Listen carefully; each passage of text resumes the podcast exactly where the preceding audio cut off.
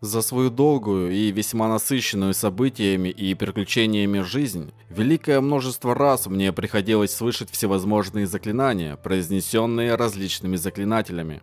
Многие из этих заклинаний были произнесены во имя спасения чьей-либо жизни, но мне пришлось столкнуться и с магией, нацеленной на совершенно противоположный результат, а именно забрать чью-то жизнь. В данном случае мне хотелось бы поведать вам о заклинаниях школы некромантии. Я подготовил список некоторых заклинаний этой школы. В основном речь пойдет о заклинаниях третьего уровня и ниже, по весьма понятной причине. Этими практиками могут овладеть начинающие последователи школы некромантии. Итак, начнем. Первое заклинание некромантии, которое однажды было произнесено в мой адрес, известно под названием «Погребальный звон». Группа приключенцев, с которой мне довелось путешествовать много лет назад, искала артефакт силы в заброшенной пещере неподалеку от Невервинтера. В этих мрачных катакомбах нас ожидал весьма неприятный, но довольно предсказуемый сюрприз в виде группы злых заклинателей, один из которых применил против меня заклинание «Погребальный звон». Даже сейчас, спустя столько лет, перед моими глазами ясно предстает картина тех событий. Быстрый взмах руками, страшный голос и пронзительный звон печального колокола окутывает все вокруг. В тот момент меня обуяло единственное желание – в ужасе бежать прочь, бросить своих товарищей и вырваться к свету.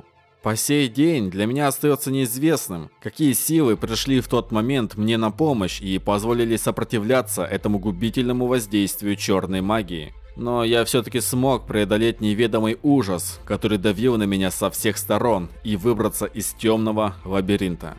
Второе заклинание некромантии мне довелось услышать уже от моего старого друга, который давно старается не показываться среди живых. В молодости я обучался у него премудростям алхимии, а под его чутким руководством обучался простым легко запоминающимся заклинаниям. В общем, мне удалось довольно быстро выучить одно несложное заклинание, которое тем не менее не раз спасало мне жизнь, и характеризуется эта практика термином «псевдожизнь». Псевдожизнь – это заклинание первого уровня, которое позволяет на один час увеличить свою живучесть. И применяя его, я ощущал некий прилив сил, который позволял оставаться на ногах даже в самые непростые и попросту смертельные моменты, когда мысленно я уже прощался с жизнью. При этом многие недооценивают эту практику, потому как на первый взгляд заклинание может показаться пустяковым, однако не стоит делать поспешных выводов. Ведь данный инструмент точно способен помочь заклинателю выжить в начале своих путешествий.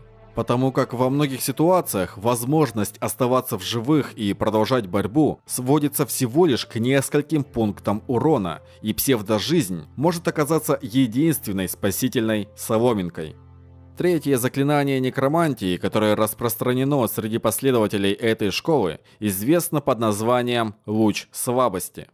Впервые с этим колдовством я столкнулся одним дождливым днем в темном зловонном переулке, в месте под названием Малый Калимшан.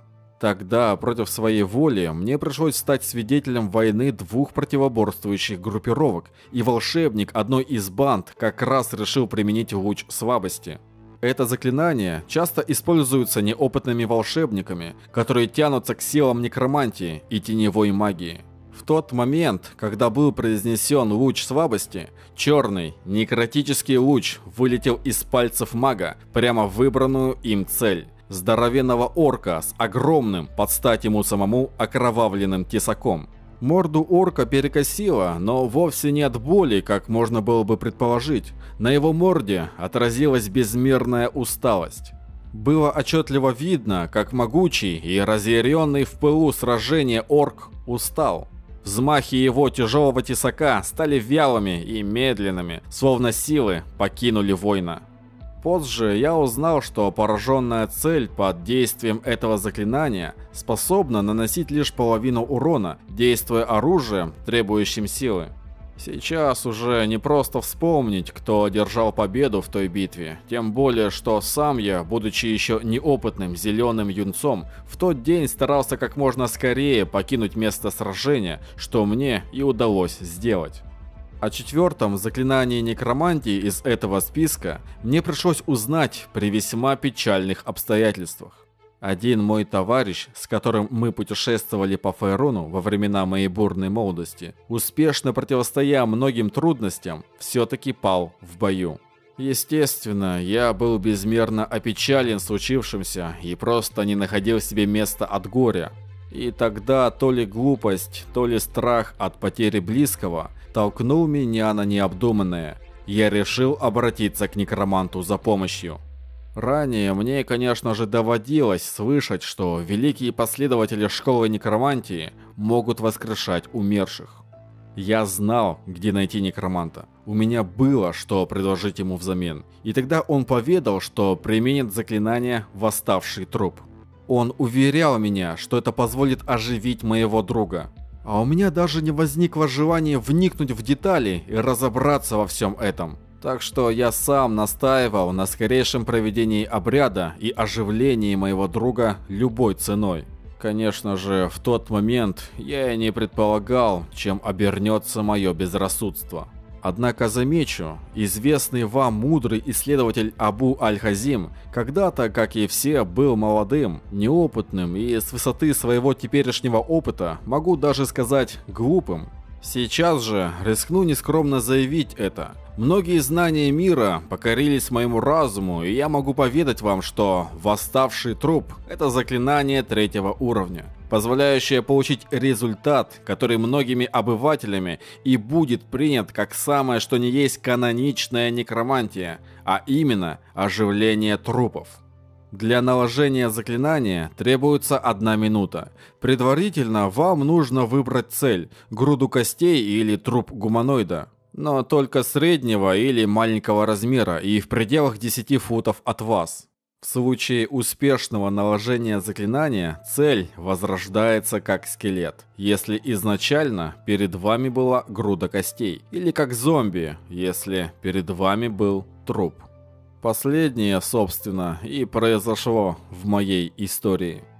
Мой друг превратился в зомби, который стал подчиняться некроманту. И именно в тот момент я осознал, что совершил великую, непростительную глупость. А некромант решил избавиться от ненужного свидетеля или собирался превратить и меня в своего зомби. В общем, он незамедлительно повелел своему новому рабу атаковать меня. В то время мне хватило здравомыслия понять, что бросившийся ко мне ревущий монстр не имел ничего общего с тем человеком, которого я знал. И мне пришлось убить его. В порыве гнева мне удалось расправиться и с некромантом. Хотя я понимаю, что вся ответственность за случившееся лежит исключительно на мне. Ну и последнее заклинание, о котором я собираюсь вам поведать, это проклятие.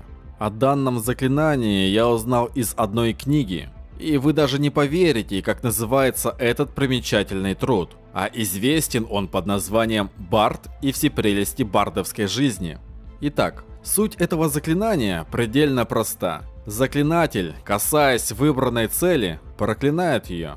Однако в описании этого заклинания имеются небольшие расхождения. Эффекты наложенного проклятия всегда проявляются по-разному.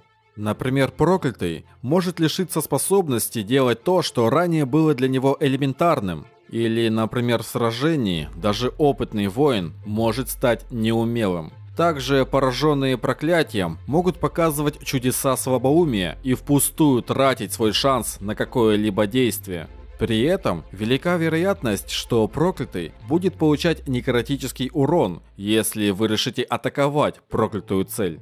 В общем, заклинание может оказаться весьма полезным для начинающих приключенцев. Но это не все заклинания, о которых мне хотелось бы вам поведать. Вы лишь дайте знать, если вам по душе слушать истории о моей жизни, и я продолжу данную тему. А с вами был, как всегда, Абу Аль-Хазем, ученый, историк и исследователь.